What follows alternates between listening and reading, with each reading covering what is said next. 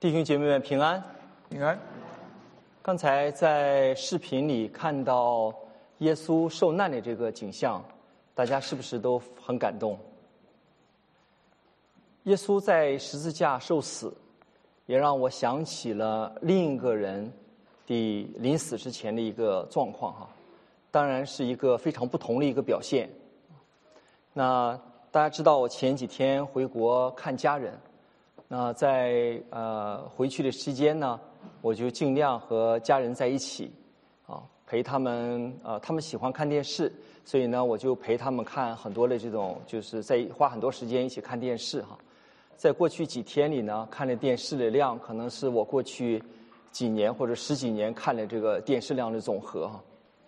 那呃，其中呢，他们就喜欢看一些老的片子哈，一个一一个老的片子呢。叫做宰相刘罗锅，不知道大家这里有没有人听过哈？大家都是点头好。那这里呢，讲到了是清朝的时候啊，在乾隆皇帝期间有两个呃宰相，这两个宰相呢，一个叫和珅，一个呢叫刘罗锅。这两个宰相呢，他俩互相，一个是清官，一个是赃官哈。这个呃和珅呢，是历史上非常著名的一个贪官。那刘罗锅呢，可能是个虚拟的人物哈，但是他俩这一辈子斗了斗了一辈子哈，斗智斗勇。到这个最后这个电视剧最后一集的时候呢，就是这个和珅被下一个皇帝嘉庆被关到了监狱里啊。这时候呢，这个刘罗锅呢就到这个监狱里去探访他啊，去探访他，是在这个和珅临死的时候。啊，然后呢，这个刘罗锅去探访他，他们有一段非常长的对话，对我印象很深。在这个对话中呢，有两点让我感受颇深。第一个呢，就是讲到了人的罪啊；第二个呢，就是对死亡的恐惧啊。那刘罗锅呃，在就是和和珅之间有很多的谈话哈。到临死的时候呢，两个。多年的宿敌在一起呢，也有很多这种真诚的交谈哈。那呃，临死之人其言也真，所以呢，和珅就在讲说，如果他有下一辈子的话，他一定要做一个清官。然后刘罗锅说这是不可能的啊，为什么呢？说你这一辈子刚开始做官的时候，你也想做一个清官，但到后来呢，你就变成了一个贪官。在和珅死的时候呢，这是历史一个真实的事情。在和珅死的时候呢，他的家产超过当时清朝国库十五年的收入。那他还不满足，还要继续的贪，这就是人的一个贪婪的本性。那当时刘罗锅呢就说了一句话啊，让我呢觉得很有感触。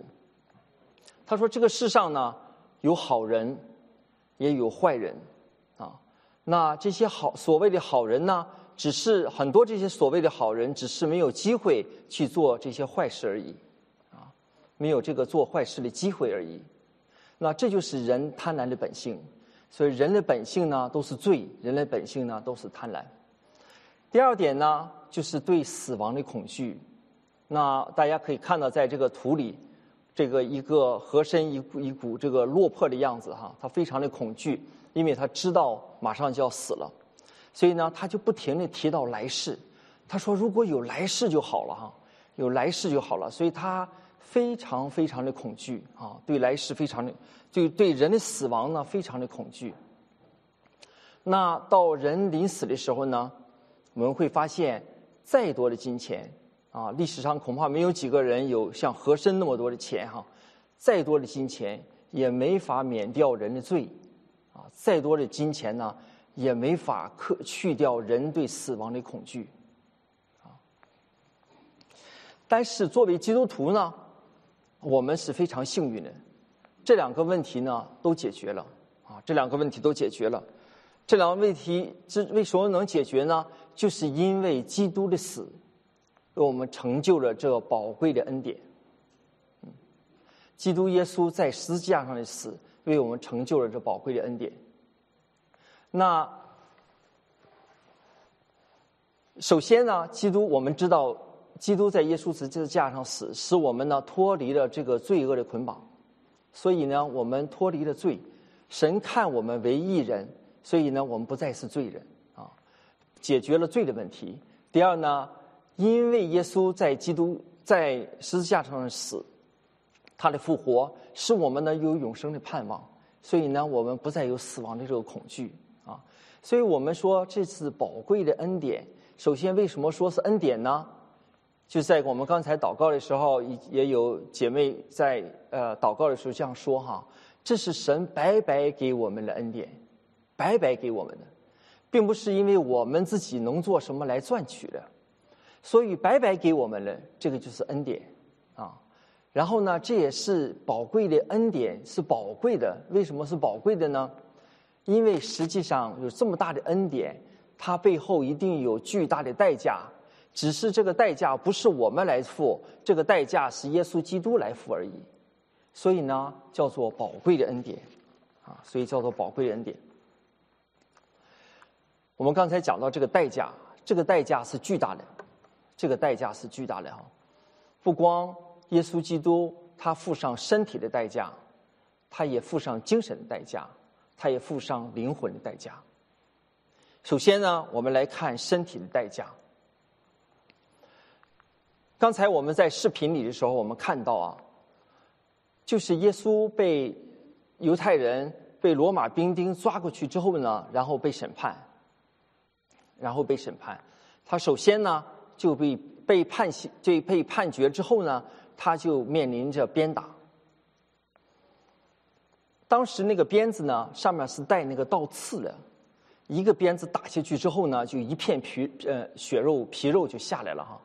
所以，当耶稣被鞭打之后呢，已经变成一个雪人了。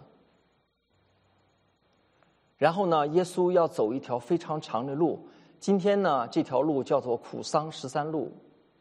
在耶路撒冷的时候啊，在城的下面一直到山顶上这条路，这条路呢，我走过一次。那作为一个游人去走这条路的时候呢，都非常不容易，很长的一条路，是一个上坡。但耶稣呢，当时是被鞭打之后，走的这条路。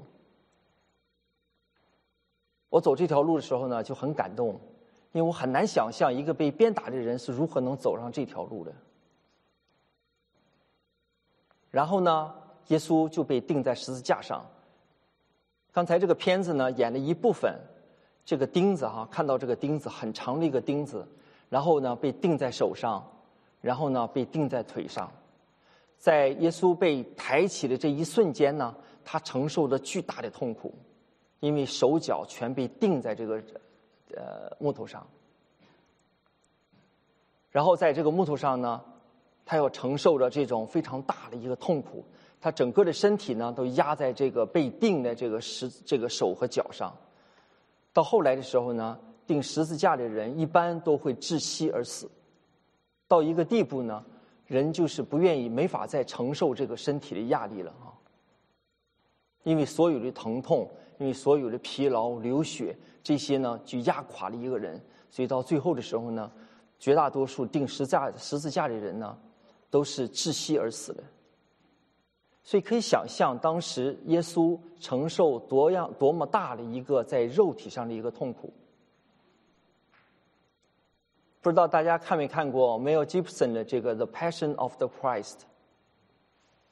大家有看过这个电影吗？那个电影呢拍的非常真实，但由于很多血啊，但是那个是很真实的，所以在那个电影里呢，你就可以看到，当耶稣被钉在十字架上的时候，他已经满身是血，已经血肉模糊哈。这是他在肉体上所承受的痛苦。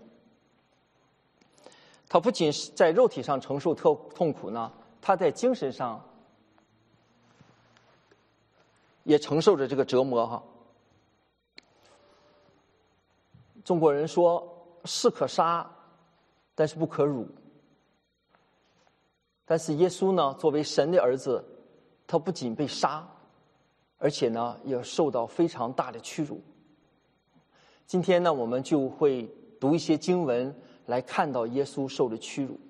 那关于耶稣的受人受体呃那个肉体上的受伤，以及他在十这个十字架上啊所说的话，他的所受到的遭遇呢，大家都读过很多方这方面的经文。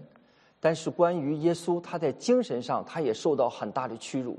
今天我们就来读一下经文，来看一下他所受的这个屈辱。当时呢，他的亲人否认他。他的门徒呢背叛他，也离弃他。周围人呢都嘲笑他、讽刺他，而且来打他，啊，蒙着他的头，然后来打他，然后问他说：“来看一下，猜一下，谁来打的你？啊，你不是神吗？你可以知道吗？”所以耶稣呢受尽了这个屈辱。这是马太福音二十七章二十七到三十一节，我来读这段经文哈。巡抚的兵就把耶稣带进衙门，叫全营的兵都聚集在那里。他们给他脱了衣服，穿上一件朱红色袍子，用荆棘编作冠冕戴在他头上，拿一根苇子放在他右手里，跪在他面前戏弄他说：“恭喜犹太人的王啊！”又吐唾沫在他脸上，拿苇子打他的头。戏弄完了，就给他脱了袍子，仍穿上自己的衣服，带他出去要钉十字架。在电影里，我们也看到哈，他拿到一个朱红色或者紫色的袍子给他，这个呢是代表君王的袍子啊，在当时呢，这个颜色只有君王才可以穿啊。然后呢，用荆棘冠的这个带编的这个冠冕，就代表王的冠冕。然后这个手里的这一根苇子呢，就是这个嗯，这个芦苇杖呢，就象征着王权王的这个权这个权杖哈。所以呢，这个衣服、这个冠冕、这个权杖都代表着君王。但是显然，当时的罗马军兵拿着这一套装饰呢，他们是来嘲笑耶稣的。然后呢，用唾沫吐在耶稣身身上，然后呢来打他。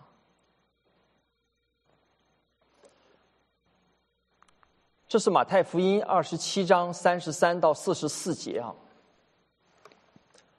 还是我还是由我来念哈。到了一个地方，名叫哥哥他，意思就是独楼地。兵丁拿苦胆调和的酒给耶稣喝，他尝了就不肯喝。他们即将他钉在十字架上，就研究分他的衣服，又坐在那里看守他，在他头上安一个牌子，写着他的罪状，说这是犹太人的王耶稣。当时有两个强盗和他同钉十字架，一个在右边，一个在左边。从那里经过的人讥笑他，摇头说。你这拆毁你拆你这拆毁圣殿三日又建起来的，可以救自己吧？你如果是神的儿子，就从十字架上上下来吧。祭司长和文士并长老也是这样戏弄他，说他救了别人，不能救自己。他是以色列的王，可以现在可以从十字架上下来，我们就信他。他依靠神，神若喜悦他。现在可以救他，因为他曾说我是神的儿子。那同他定的同定的强盗也是这样讥笑他。在这这段经文中呢，我们看到一个强烈的对比：耶稣是世上的王，他也是万王之王，但是呢，他却从和两个强盗一起被同定在十字架。他是神的儿子，他完完全全可以从十字架上下来，但是他没有这样做，但是周围的人就讥笑他，就讥笑他，而且不光是这些自祭司长、这些文士、这些兵丁来讥笑他，连他跟他同定的强盗也一起在讥笑他，所以我们这至高荣耀的主。他钉在十字架上，他受尽了世人对他的这个屈辱，而且他在上面也是心心如刀绞啊，看到自己的母亲在下面，有几有有多少？我们说有白发人送黑发人哈，有多少黑发人可以在和在死的期间是临死之前看到他的母亲或者父亲能够这样来看着他？这是多么大的一个屈辱！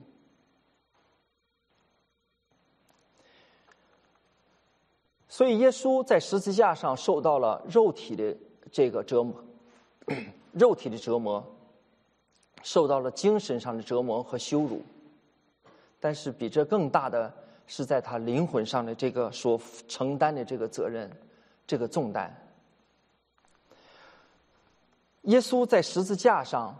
他背负了我们所有人的罪恶，他背负了我们所有人的罪恶，以至于呢，连父神都转眼不看他，就是因为他在十字架上背负了我们世人所有的罪恶，所以呢，耶稣在十字架上极度痛苦的时候，他就喊道：“说我的神呐，我的神呐，为什么离弃我？”另外呢，在以色犹太人的传统中，十字架的刑罚呢，也是一个咒诅。在加拉太书三章十三节，基督既为我们受了咒诅，就赎出我们脱离律法的咒诅，因为经上记着，凡挂在木头上的，都是被咒诅的。按照犹太人的传统。被挂在十字架上的，就是被咒诅的。这个咒诅就是与神隔绝。所以耶稣在十字架上，他承受了这个咒诅，所以我们就脱离了这个咒咒诅。所以我们看到耶稣在肉体、在灵魂、在他的这个精神上，都为我们付出了这个巨大的代价。但是。因为他所承受的这个咒诅，所以所以使我们可以脱离这个咒诅，所以我们可以再次来到神的面前，可以恢复与神之间的关系。所以这段经文说，基督既为我们受了咒诅，就赎出我们脱离了律法的咒诅。所以呢，我们知道这个宝贵的恩典，就带来了一个新的生命。这个带来新的生命呢，首先就是对我们生命的救赎。啊，在约翰一书一章七节这样说：“我们若在光明中行，如同神在光明中，就彼此相交。他儿子耶稣的血也洗净我们一切的罪。”所以，对基督徒来讲，基督的死成就了救恩。基督的死呢？他以无罪的代替了有罪的，他以公义的代替了不义的。所以呢，我们所有的人信他的人呢，就被得救了。希望今天呢，我们能学习到耶稣基督的死，是我们信仰的核心，也是我们信心的根源和源泉。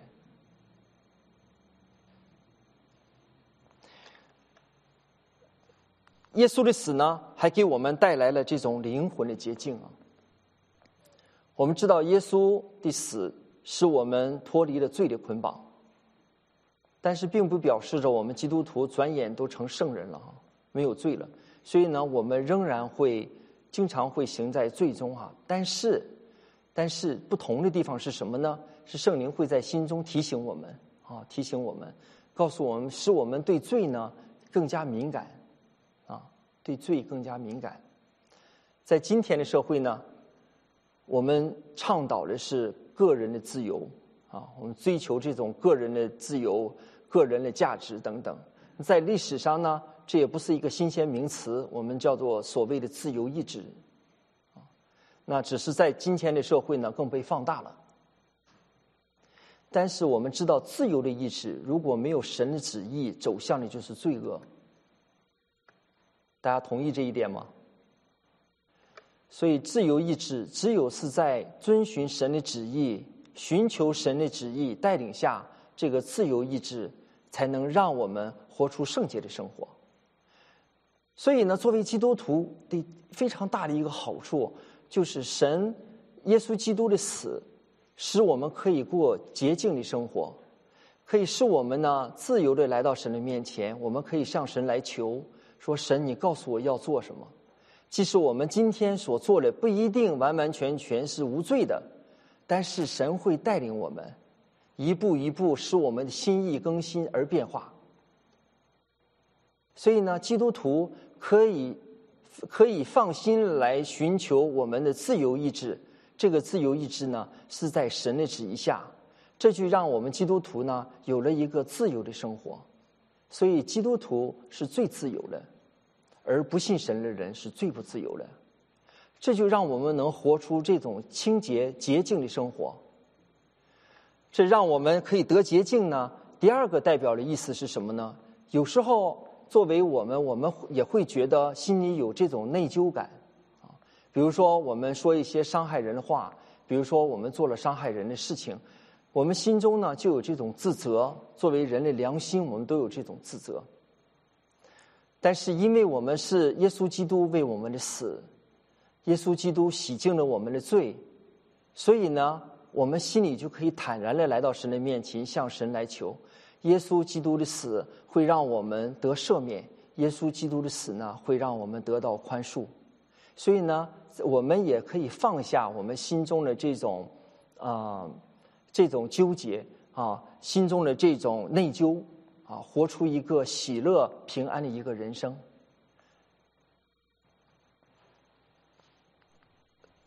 第三呢，就是基耶稣基督的死呢，能给我们在生活中带让带领我们过一个成圣的生活。在哥林多后书五章十四节，原来基督爱激励我们，因我们想一人既替众人死，众人就都死了。并且他替众人活，是叫那些活着的人不再为自己死，乃为替他们死而复活的主活。所以，因为耶稣基督死在十字架上，所以呢，我们就得到了一个赦免，得到了新生命。从此呢，我们不再属于我们自己，我们的生命是属于神。所以，我们也经常讲。我们就可以活出一个脱去自我、穿上新人的一个生活。这个差别在哪呢？就是在我们的生命中，我们可以向圣灵来求，圣灵来带领我们。我们可以看到自己的罪，看到神的伟大，然后我们向神来求，神就会带领我们。所以，基督徒的生活就可以活出一个越来越成圣的生活。这个所有的基础都是在耶稣在十字架上为我们死、洗去我们的罪的基础上。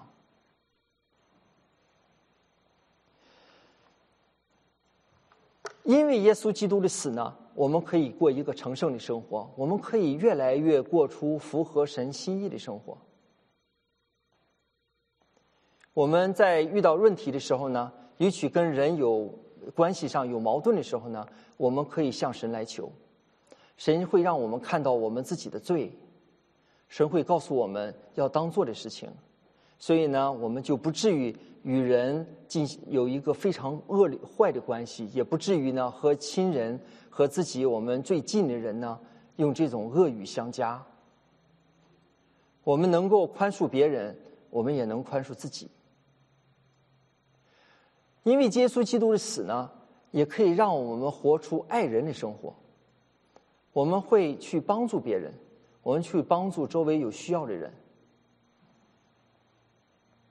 在过去参加这个幸福小组，听很多弟兄姐妹的见证啊，我就发现一个规律。我以为这个事情只发生在我的身上，其实发生在很多弟兄姐妹身上哈。就是在我们信主的时候，其实我们对圣经、对神神学的教义并没有那么了解。我们信主的时候，很多的因素是因为我们看到了基督徒，他们活出了爱爱的生命、爱的这种样式，他们去帮助别人。我们进到这个群体，我们发现这个群体和别人别的群体不一样，这种感受，很多时候是让我们相信的一个动力。所以呢，因为基督耶稣为我们死，为我们死在十字架上，所以呢，我们可以去活出一个爱人的生命。这也就是在我们身上就活出了基督的生命。耶稣基督为我们死呢，也让我们活出一个喜乐的人生哈。在过去一年的时候，也是跟我们教会很多的长辈有接触。我发现长辈们和我们呃跟他们交流的时候，他们很少跟我们谈神学的东西啊，但是他们说了一个说了非常。呃，他们经常分享的一一句话呢，就是他们每天早晨，他们都感到有感恩。他们每天早晨因为感恩，他们都很喜乐。那这个，因为耶稣基督为我们死，所以呢，我们就心中有这个盼望。我们知道我们所得的一切都是出于神的，所以呢，在这些长辈身上，他们就有这种喜乐，就有这种盼望，他们就可以活出这种平安喜乐的生活。也因为耶稣基督的死呢，就让我们对我们更有信心。我们愿意去读经，我们愿意去祷告。我们遇到事情的时候呢，我们愿意向神来求。这些呢，都是因为耶稣基督在十字架上为我们所成就的。所以呢，在今天我们看到耶稣在十字架上为我们死，他成就了这个。宝贵的恩典啊，宝贵的恩典。但是呢，我们想看我我们所看到的也是，他为这个宝贵的恩典付出了巨大的代价。他付出了巨大的代价，所以他成为了贫穷，可以使我们富足。他受到了屈辱，所以使我们不再感到羞耻。他在十字架上为我们成就了、承担了这个咒诅，所以呢，使我们脱离了这个咒诅，可以重新来到神的面前。所以，希望今天我们大家一起学习的，就是耶稣基督为我们成就这个宝贵的恩典。所以我们认识到它的宝贵，所以我们就更加的珍惜它，我们就更加的珍惜它，以至于呢。我们这成为我们信心的源泉，帮助我们活出一个成圣、荣耀神的生活。在我个人的层面呢，我每年在这个受难日的时候，心中都非常的感动，因为想到耶稣基督在十字架上为我们死啊，也是为为我死啊。想到他受到了这些苦，想到受他受到这些屈辱，我心中就很感动。我们讲到和珅的故事，和珅是一个几百年前、二三百年前的一个人物哈。但是你会发现，这个人物在历史上每一个时刻都出现，在今天也出现，在我身上出现。在大家身上也出现，因为我们都是罪人，因为我们都是罪人，所以每当受难日的时候，我也在想：耶稣为我死，我值得耶稣为我死吗？我配得着这份恩典吗？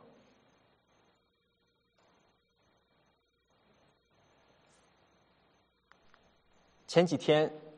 坐了很多飞机啊，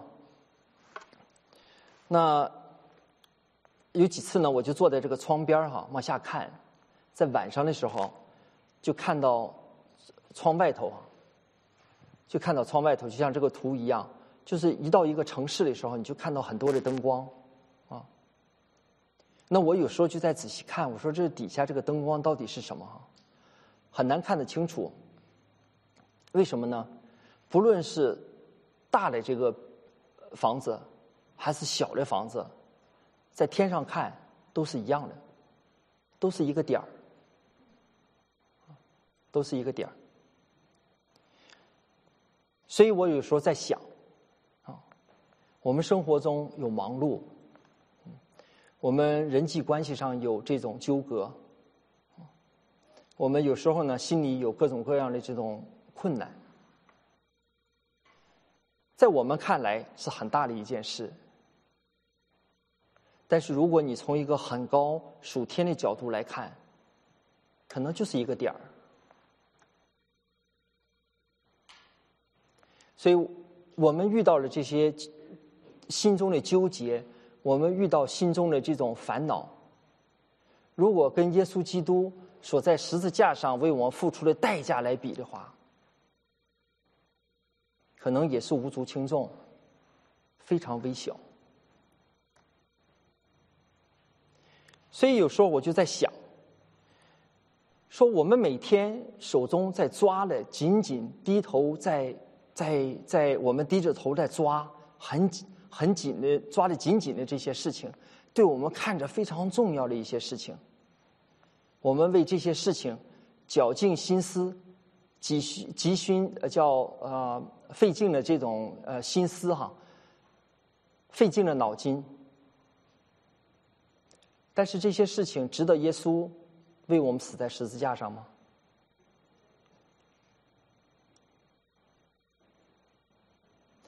有时候我们在。人际关系上，比如说夫妻之间，我们为了谁对谁错，就不停的争吵。我们在人际关系上这种纠结，值得耶稣基督为我们死在十字架上吗？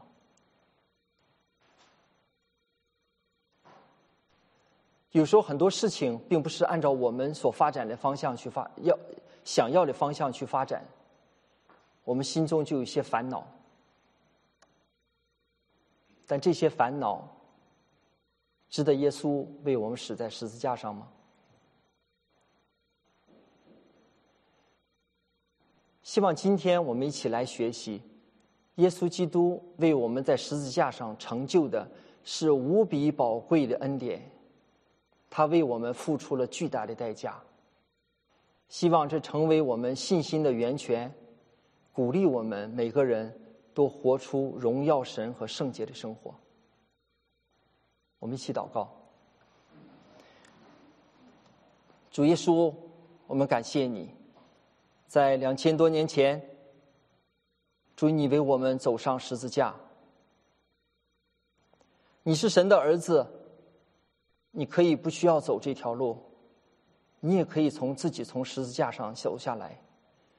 但是你为我们承受了肉体、精神、灵魂上的屈辱和折磨，就是因为你要救我们脱离我们的罪。你的爱超出我们的想象，你的爱是我们世人无法理解的。主，我们感谢你，因你的爱我们可以得救，因你的爱我们可以脱离主。这个万事的诅咒可以重新来到神的面前，恢复与父神之间的关系。因你的刑罚，我们得平安；因你的鞭伤，我们得得医治。我们感谢你，求你的圣灵继续与我们同在，帮助我们更深的认识你，帮助我们更深的信靠你，以至于我们的生活中，主就是能活出你的形象。我们感谢主，这样祷告祈求是奉主耶稣宝贵的名求，阿门。